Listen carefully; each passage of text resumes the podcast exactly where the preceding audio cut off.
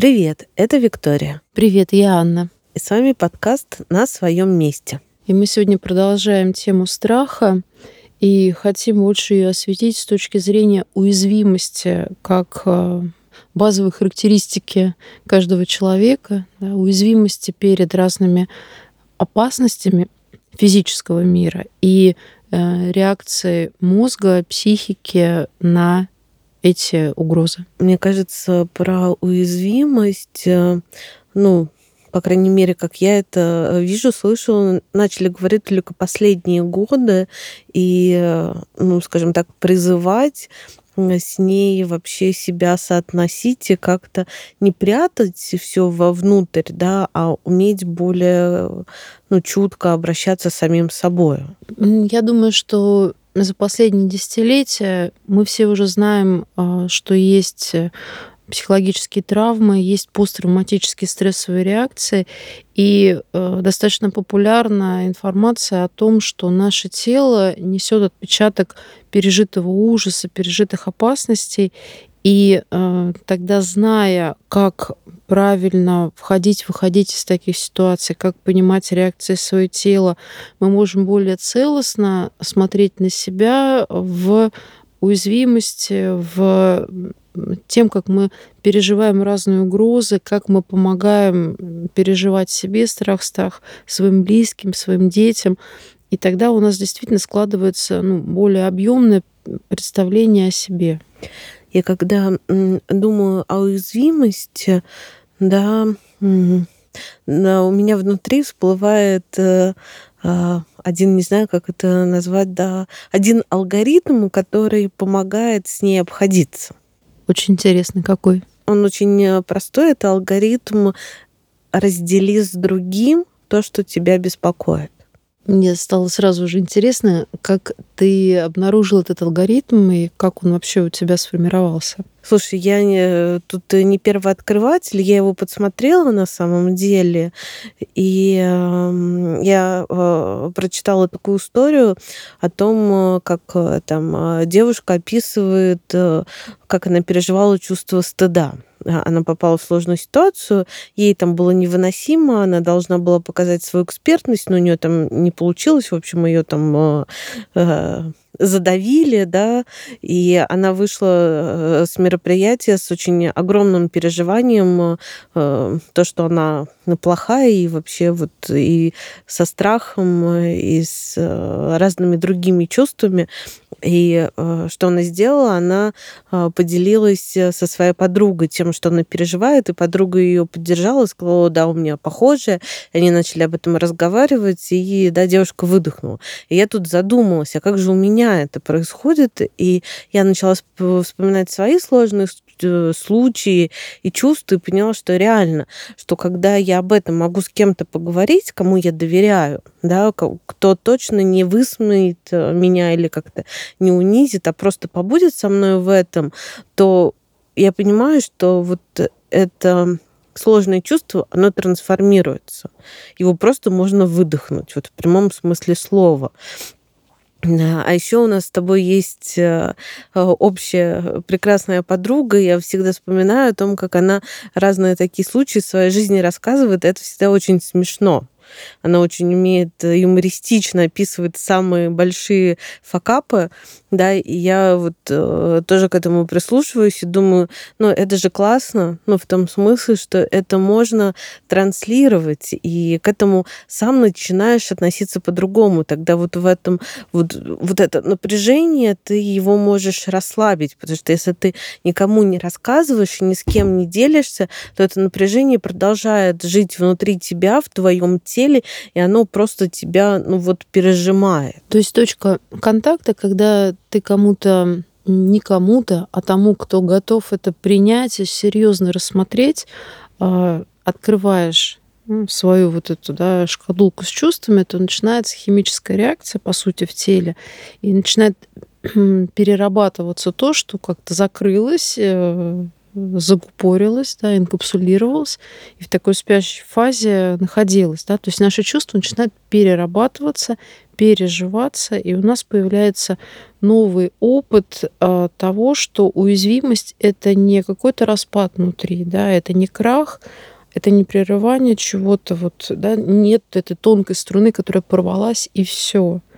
Что с этой уязвимостью можно продолжать жить, да, и вот этот опыт я прошла по канатному мостику, да, и оглянулась назад и посмотрела на себя, я вижу, что я целая, и у меня остается опыт даже большей прочности.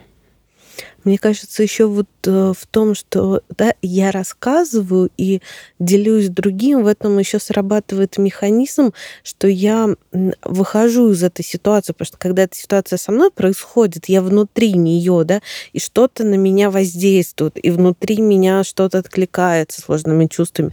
А когда я рассказываю, я как будто бы делаю чуть-чуть там шаг, полшага из этой ситуации и становлюсь чуть-чуть наблюдателем, да, ну, вот такая метапозиция, и я уже об этом рассказываю, я уже себя из этой ситуации вынимаю и могу смотреть, ну вот, э, с разных сторон.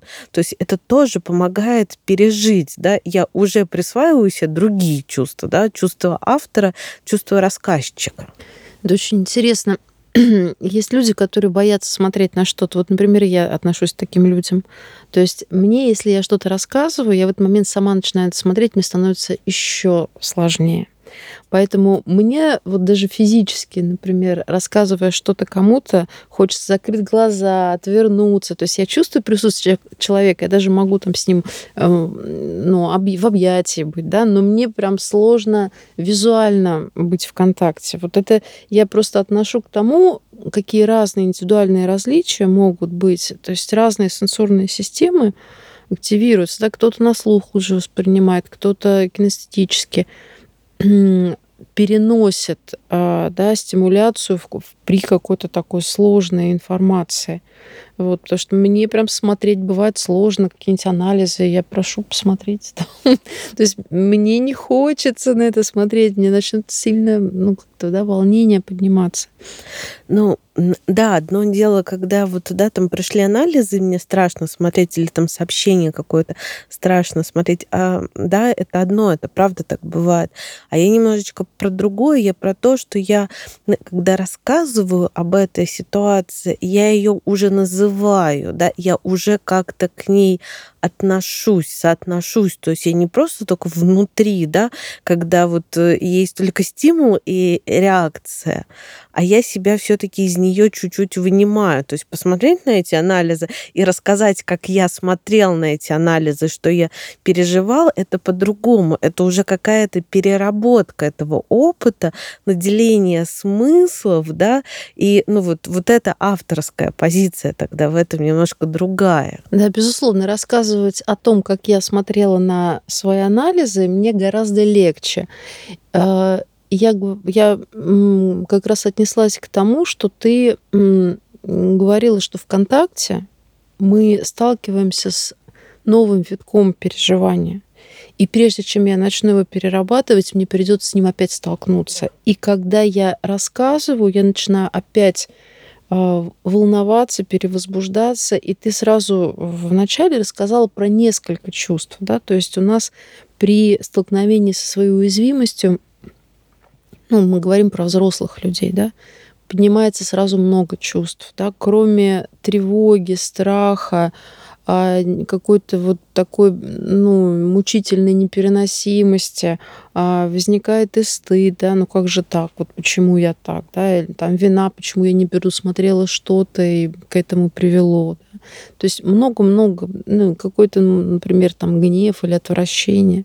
И все это настолько ну, перевозбуждает нервную систему, что новый контакт при рассказе, да, он прям, ну, с этой ситуацией неприятной. Да? Вот в этом смысле я имела в виду смотреть, да, сталкиваться, да, быть в контакте. Но если это удается за счет того слушателя, который как-то определенным образом вот очень чутко реагирует, причем ему нельзя заранее объяснить, как нужно меня слушать, да, но он как-то это вообще э, считывает, да, он понимает, где промолчать, где за руку взять, а где а, вообще какую-то реплику вставить. Это становится выносимо, да, и я остаюсь с этим, я не сворачиваю тему, говорю, а, ладно, все, давай не будем об этом а я на самом деле всерьез начинаю вот в это погружаться и погружаться не с мыслью «сейчас я утону», да, а погружаться с надеждой, что от этого рассказа что-то изменится. Слушай, я сейчас открою огромную тайну нашим слушателям. Не знаю, наверное, они не знают, да, о том, как слушать другого, когда его переполняет чувство чтобы хорошо выслушать другого, когда его переполняют чувства, и это касается и детей, и особенно подростков. Подростков очень часто переполняют чувства по очень многим ситуациям. Важно быть пустым, но в том смысле, что вот сесть, немножечко все свое внимание освободить и э, ну, как бы свои ощущения тоже вот так немножко отодвинуть и дать вот такое пространство, как пустая комната, в которую могут войти чувства другого. Не пытаться их быстро куда-то там свернуть, что-то сделать, чтобы изменить, а вот создать внутри такую пустую комнату, куда другой может зайти с ними и побыть. То есть вот так сидеть хорошо, дышать и ну вот просто принимать их и слышать. Так делают психотерапевты. Я вот вам честно говорю. А, а я сейчас, ну, поскольку мы сидим а, в студии звукозаписи, а, слушая тебя, подумала, что хорошо, чтобы у этой комнаты были действительно такие стены, такие вот стенки, да, вот, но фантазия, да, вот это изначальном коконе и той матки, которая нас выносила, да, они такие, что это какое-то очень хорошее, уютное место. Они такие впитывающие, вбирающие, в то же время очень ну, комфортные, да, приятные. То есть это та поверхность, которая тоже забирает что-то, что мы хотим отдать, и дает э, какие-то вещи, которые нам нужны, ну, тепло, там, не знаю, да, вот это внимание, какой-то свет на нас обращенный ну, из глаз заинтересованного слушателя. То есть это и место, и вот та, тот контакт с этой, скажем так, комнатой, с этим пространством, да, который помогает. Ну да, вот этот контакт это про настроенность. Это не то, что я такой пустой и ничего не чувствую по этому отношению. Я чувствую, но у меня есть вот это пространство, куда ну, я могу это разместить и другому это пространство дать. А потом я могу, да, и отзываться на это, и вопросы задавать, и возмущаться, и много всего другого. Ну вот. С детьми это очень хорошо, кстати, работает. Это вот такое свойство внимания. Вот если внимание перевести на ребенка, реально послушать его, то дети очень много тогда рассказывают и отдают и, и своих чувств, и своих страхов. Когда родитель не идет с установкой, что надо быстрее это, ну, как-то решить, убрать, да, быстро куда-то вот что-то сделать, а действительно идет чуть-чуть вот с этим пустым пространством и дает туда ребенку возможность разместить самого себя. Это вообще потребность многих людей. Я замечала, что с возрастом очень часто люди настолько переполнены какими-то своими идеями, мнениями, опытом, и их потребность делиться и э, выгружать, и когда пытаешься взрослому человеку что-то сказать, он тебя не слышит, и ну, там можно обижаться, а на самом деле, ну, просто если посмотреть со стороны, его потребность не новая брать внутрь себя, а его потребность, наоборот, освободиться, да, чтобы его послушали а, и ну, действительно послушали, там, с благодарностью, без благодарности, но как-то отнеслись к тому, что он накопил, вот хочет из себя уже ну, отдать. Слушай, бизнес-проект, дарю идею, кто захочет, берите. Да, создать э, программу, в которой, ну, программу, имею в виду, создать такое пространство, в которое будут приходить люди старшего возраста и давать им там время, чтобы они могли рассказать что-то, о чем они очень хотят поделиться, да, каким-то опытом, и люди, которые другие могут это слушать и брать. Я думаю, что это будет пользоваться большой популярностью. Свободный микрофон. А, смотри, мы начали говорить о страхе и об уязвимости. И для меня вот сейчас а, два здесь направления интересны. С одной стороны, мы есть, знаем такое выражение «животный страх». Да? То есть это действительно реакция, которая ну, инстинктивно прописана у нас, а, потому что мы можем ну, физически пострадать, наше тело может э, покалечиться, погибнуть. И у нас есть определенная реакция э, в теле на какие-то угрозы внешние. И мы испытываем в этот момент, наша психика да, тоже реагирует, да, и страхом в том числе. А есть э, другая вещь, о которой мы начали говорить, да, это страх уязвимости своей, да, страх пережить, э, вот страх пережить страх, страх пережить какие-то страшные чувства, страх пережить какую-то ситуацию, в которой мне будет тяжело и плохо. Да? И здесь уже очень много какого-то такого опыта, где я знаю, что мне было плохо, и я опять, да, вот этой внутренней, да, такой уязвимости боюсь. Ну, э, знаешь, мне кажется, вот этот страх уязвимости, то есть страх показать, что я какой-то, ну вот, не такой храбрый, да, не такой умелый, да, ну вот какой-то не такой, это во многом страх отвержения. Что если я вот это проявлю, покажу, то на меня как-то очень плохо посмотрят мне скажут что-то, да, что мне будет сложно переносимо, ну, что от меня отвернутся, да, что я потеряю то важное расположение других, которое мне, ну, вообще необходимо. Безусловно, в глубине всегда вот этот опыт э, отвержения и ужаса, да, этого отвержения у нас есть. Но иногда Уязвимость это что-то, что воспринимается как внутренний надлом, и мне просто страшно за себя. Даже это не про то, как я буду выглядеть, да, то есть ощущение, что я не переживу, да, то есть какая-то такая, может быть, катастрофа, но вполне конкретная ситуация, да. А, ну, часто приходят клиенты и говорят, что я боюсь не пережить смерть своих родителей, например. Ну, взрослые люди переживают за своих пожилых родителей, но переживают за себя, они боятся, что они как-то вообще не выдержат это, им это страшно. То есть страх столкнуться с, со своей хрупкостью, да, со своей хрупкостью не только физической, но э, такой внутренней, моральной, психической. Вот об этом речь. Здесь э, все, ну, вот такое очень э, тонкое, в том смысле, что да, вот эта уязвимость и хрупкость, оно как будто бы про одно и то же, да, но может, ну, вот различаться. В том смысле, что э, иногда страшно пойти в уязвимость, именно показать, что я могу не справляться с чем-то, в смысле, я не вот, э, да, такой э, супергерой, я могу с чем-то не справиться, не в смысле, что я там умру или со мной что-то случится, а что я вот, да, там, э, ну, не знаю что-то, да, или не могу что-то.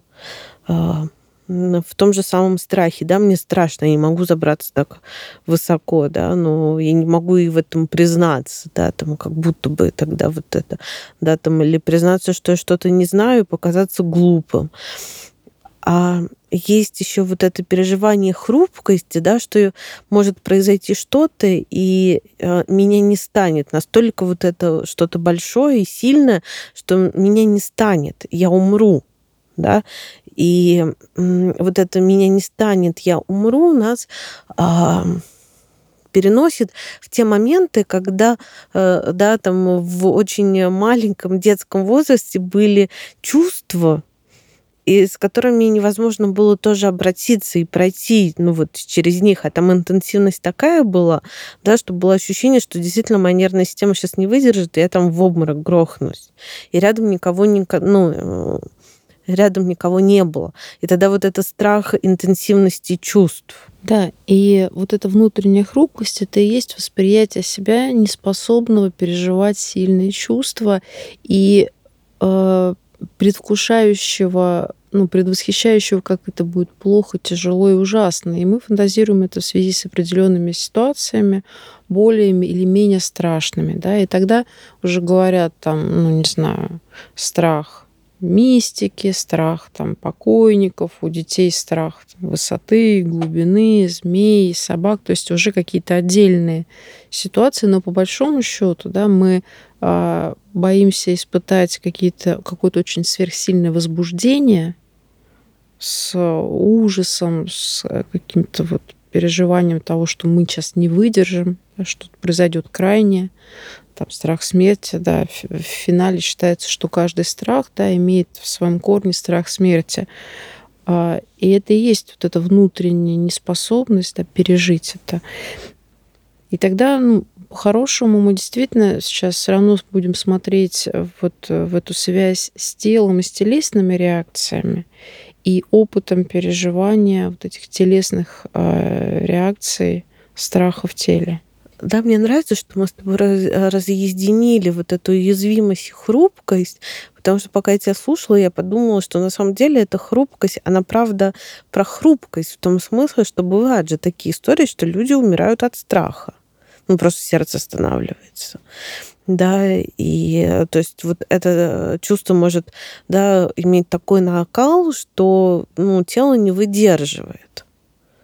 И тогда в этом э, есть э, можно в этом тренироваться, но в том смысле, что это вот как закалка такая, да, что мое сердце, мое тело может выносить интенсивные чувства, но если перед этим я потихонечку, ну вот в этом тренируюсь, да, и как поднимаю гирю, я же не сразу 50 килограмм там поднимаю, да, я начинаю с одного килограмма. Это тоже, если с ребенком родители могут быть в небольшой интенсивности чувств, помогать с ними справляться, и на уровне тела тоже, да, через телесный контакт, то потом в какой-то момент, ну, если вдруг я могу и 50 килограммов страха пережить. Я думаю, что полезно смотреть в сторону уязвимости, не отрицать ее, не говорить, что мы тут сейчас все сильные, столько всего создали в мире. Действительно, люди из э, такого очень уязвимого вида да, создали какую-то большую э, цивилизацию, очень многого добились, да, то есть и это потомки тех, кто научился обходиться со своей уязвимостью, создавать для себя защищенные, безопасные, удобные условия но эта уязвимость, она создает, в общем-то, индустрии разные, да, то есть нам нужно, а, как сказать, создавать какие-то товары и услуги, да, чтобы почувствовать себя более защищенными. Поэтому знать ее в лицо и знать именно, как я переживаю те или иные источники опасности или угроз, с умением себя поддержать, да, с окружением, которое к этому относится благожелательно, да, наверное, это и есть вот такой а, эмоциональный иммунитет, да, то есть как я а, учусь со своими чувствами встречаться без перевозбуждения, но и без таких защит, когда я их блокирую, но в реальной опасности они а, не сработают и ну, непредсказуемо, да, я себя поведу. Да, этот эмоциональный иммунитет как раз рождается через а, контакт с другим, когда я могу это разделять. Да, ни один ребенок не учится переживать чувства сам собой. Он учится это делать либо со своими взрослыми, либо с другими детьми другие дети тоже часто дают ну, вот этот пример и помогают переживать. Э, но э, это делают да, те дети, которые уже тоже со взрослыми пережили. Не знаю, у нас там на детской площадке, если кто-то падает там с самоката или с велосипеда, другие дети подходят и спрашивают, тебя больно, не больно, давай я тебе помогу. Детям 3-4 года. И они это получили от взрослых, а теперь они между собой тоже это продуцируют.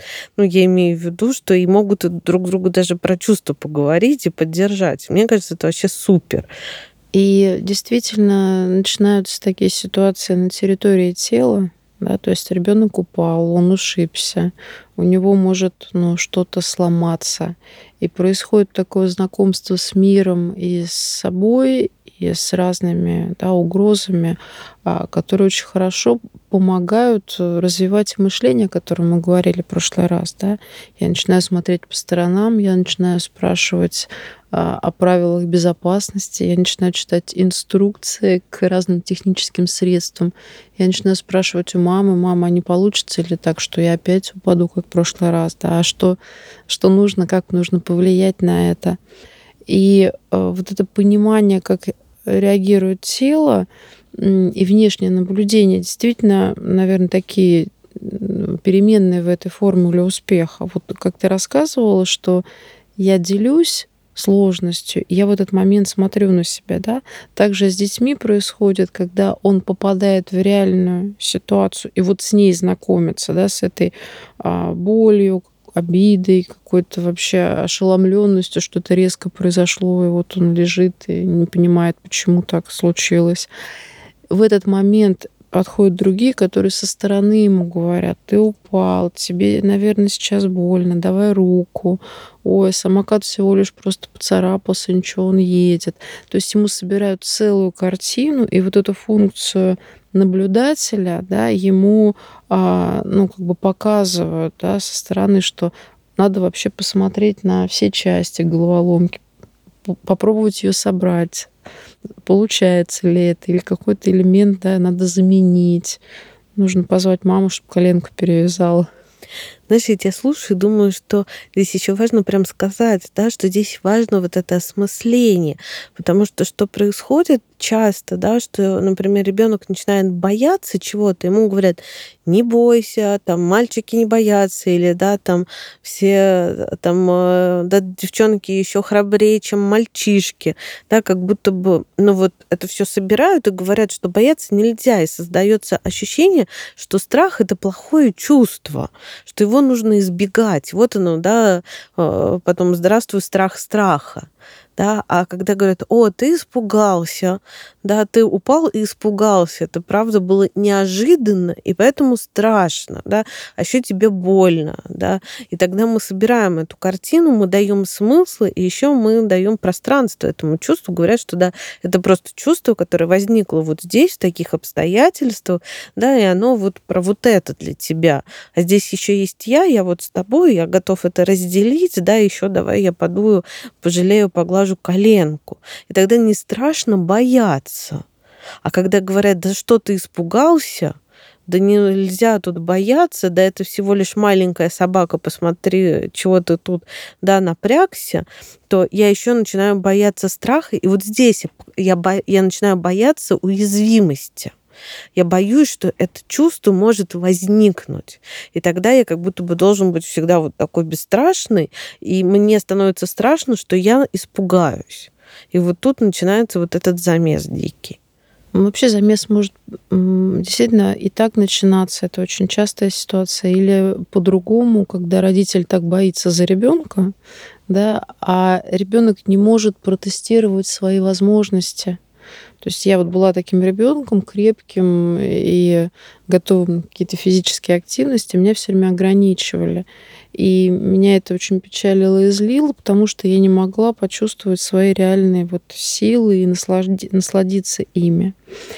И э, тогда происходит ну, скажем так, рассогласование, да, а, наши чувства одни, но мы обучаемся реагировать а, страхом на какие-то ситуации, которых боится взрослый, да, и либо это оседает на контакте со взрослым, мы не все ему говорим, да, либо я на самом деле перенимаю страх. а, мамы, да, мама боится за меня и никогда меня не оставляет, и ребенок начинает бояться, бояться расставания с мамой, да, и вот, пожалуйста, адаптация к детскому саду усложняется, например, да, ну, частный случай. Поэтому э, самое, ну, наверное, ценное, что можно, о чем можно сейчас мыслить. Да? Никакой взрослый человек не обязан быть тоже таким вот проработанным и ничего не бояться. Да? Но очень полезно понимать, какова наша уязвимость и где наши области нашей хрупкости, чего я боюсь. И логично предположить, что я в этом месте со своим ребенком буду, ну, как-то искажен, да, буду как-то ему что-то транслировать или, наоборот, от него что-то скрывать, потому что я сама не знаю или как-то боюсь об этом говорить или думать, да. И тогда, наверное, правильно, ну, понимая это, да, а, видеть какие люди еще вокруг, ну, там, члены семьи или близкие могут с ребенком, например, да, я а, боюсь с ним ходить, э, смотреть какие-то матчи, а ему хочется, да, вот кто с ним может, да, там, на этих спортивных состязаниях побыть, и я ему доверяю, да, и ребенок может пережить этот опыт рядом с другим человеком. Ну, здесь э, я с тобой согласна, что мы не обязаны быть такими бесстрашными, но, наверное, есть небольшое маленькое обязательство, ну вот э, понимать, какое чувство про меня, а какое про ребенка, да. Если у меня есть чувство, то я могу рядом с ребенком быть уязвимой в том смысле, что я могу это признавать и проговаривать. Да? Мы в прошлом году э, да, были там на юге, ехали на машине по серпантину. Я боюсь высоты жутко. На самом деле мне было так страшно, что я сделала. Я просто э, э, голову наклонила так, чтобы мне ничего не было видно потому что меня аж трясло. Э, рядом сидел сын и смотрел в окна с таким восторгом, потому что, наверное, было, наверное, было красиво, я не видела, я сразу зажмурилась. Вот, но я, когда вот так сидела, я ему проговаривала, да, я сказала, э, я сразу сказала, мне страшно, я боюсь высоты, и, э, да, у тебя мама трусишка про это, да, поэтому можно я тут посижу, пока вот мы это не проедем, а вы мне потом расскажете, как там было красиво, потому что я уверена, что это правда красиво. Да, то есть вот я постаралась ну, разъединить вот в этом момент, насколько это возможно. То есть я внесла смысл в свое действие, свое ощущение и показала свою уязвимость, сказать, что это мое, я вот так. Но вы можете вот так, потом еще расскажите мне, я порадуюсь, когда мы будем уже на, это, на такой на твердой земле. Пока не могу да, с вами я побыть. Я так понимаю, что твой муж не боялся той ситуации, да, и сын мог действительно присоединиться к нему и видеть, что э, мама боится, а папа не боится. И если я не чувствую в себе страха, то да, я вместе с папой буду сейчас э, смотреть и обсуждать, да, почему тут машины э, так медленно едут. Ну, потому что, дорогой мой серпантин, тут немножко другие правила, да, тут видишь, какие обрывы и повороты. И тогда я нахожусь в реальности, э, в реальности контакта с тем, что происходит со своими чувствами, да, и вижу, что вообще чувства могут быть разные у других людей. Да, для взрослого человека очень хорошо вот области своей уязвимости знать, уметь их ну, называть, признавать и не скрывать, да, обсуждать там с мужьями, с женами и делать так, чтобы это не стало ну, слабым местом для ваших детей, да, чтобы а, была возможность а, в тот момент, когда вам очень страшно или вам как-то непереносимо, да, у ребенка ну, была на что-то опора. Да, вот. Была возможность отделиться от этого, да, и не сливаться. Иногда бывают ситуации, когда происходит диссоциация от чувства. И я не понимаю, что... То есть я как будто бы не боюсь, но у меня трясутся руки. Или потеют ладошки. Часто такое бывает, да, у людей. Или как-то ноги ватными становятся. И тогда можно тоже такая формула говорить. Мои, похоже, мои ноги боятся. А, живот урчит. Интересно, что это? Похоже, мой живот боится, да. Мои руки дрожат, они, наверное, боятся, да. И в какой-то момент становится понятно, что что-то внутри меня есть, да, я больше, чем это чувство, я как будто бы с этим чувством не сливаюсь, но это какая-то важная часть меня, и правильно понимать, что если э, у меня дрожат руки и потеют ладошки, то, наверное, все-таки страх сильный. И тогда можно себе сказать, мое тело боится, я не боюсь, но, наверное, мне нужно посмотреть внимательно, да, что происходит, если такая сильная реакция в теле. И я вот э, всегда думала про себя, что я не боюсь высоты. Но как-то раз мы с тобой были в одной гостинице, где очень интересно окна были сделаны. И Я просто подошла к окну на высоком этаже, а там остекление почти до пола. Я просто почувствовала, как у меня ноги моментально стали вот такими нечувствительными, подкашивающимися. И я в этот момент поняла, что да, надо как-то, наверное, или взяться за что-то, или вот прям почувствовать пол, сказать себе, что я не в блокбастере, сейчас ничего не обвалится. То есть как-то вернуть себе ощущение реальности. Это было очень неожиданно для себя самой. Да? То есть такие моменты, когда наше тело нам показывает, э, что есть реакция на угрозу, которая мозг воспринял, да, вот мозг воспринял, что ситуация угрожающая. И мне тогда нужно как-то, да, вот со своим телом согласиться и помочь ему вот, да, протестировать реальность, э, заземлить ее. А может быть, такая ситуация могла быть еще в какой-то да, момент, где стоило бы просто посмотреть по сторонам и понять, что нужно ли защищаться или убегать. Вот. И и собрать себя как субъекта, как вот э, автора, как активного человека, как активное существо в этой ситуации, а с помощью вот, ну, мыслей, сознания, с помощью наблюдения. В моем теле происходит что-то, что, скорее всего, связано со страхом, с угрозой, и мне важно сейчас правильно понять эту ситуацию, что я восприняла как угрозу, что мой мозг а, здесь а, реконструировал как а, такой угрожающий объект, выбрать какое-то поведение, да, и, в общем, защититься. Ну, это такая-то при большой проработанности в том смысле, да, что нужно отследить, но это нас возвращает э, да, к первым нашим встречам, где хорошо действительно, когда я могу отслеживать свое телесное ну, состояние, свои телесные реакции, и потом, встречаясь с ними, да, уже понимать про чувства, про смысл и потихонечку вот так э, все это э, разматывать как клубочек и доходить до того, что я уже могу соображать, да, потому что я уже вот так включила ориентировочную реакцию, я э, себе назвал, что я чувствую, я понял, что я ощущаю, и уже планировать какие-то действия. То есть так возвращаемся все к нашим человечкам и продолжаем рисовать. Да, и действительно, а, опора на тело, на его способность испытывать страх, переживать страх, вырабатывать реакции а, оборонительные, да, борьбы и бегства, а, ориентировки, давать силы в тот момент, когда нужно да, с этой угрозой справляться. Это то, что нам дает наша биология, физиология. И э, важно это ну, знать, понимать. Но а, то, как мы переживаем каждую следующую ситуацию в жизни угрожающую, зависит от того, какой опыт мы приобрели предыдущих опасных, страшных, угрожающих ситуациях.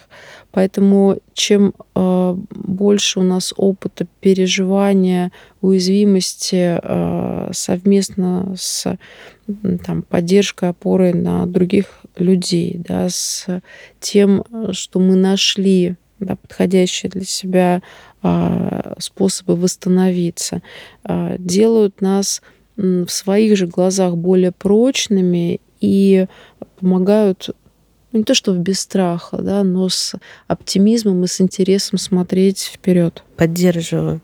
Я думаю, что это хороший такой э, момент для того, чтобы заканчивать э, сегодняшний э, выпуск, переходить к практической части. Я надеюсь, что вам было интересно, что вы дошли с нами до конца этого выпуска, потому что он такой сложный. Я слышала, как мы так даже речь свою растягиваем, да, Спасибо вам, что оставались с нами до конца и пойдемте с нами на Boosty. Да, до встречи.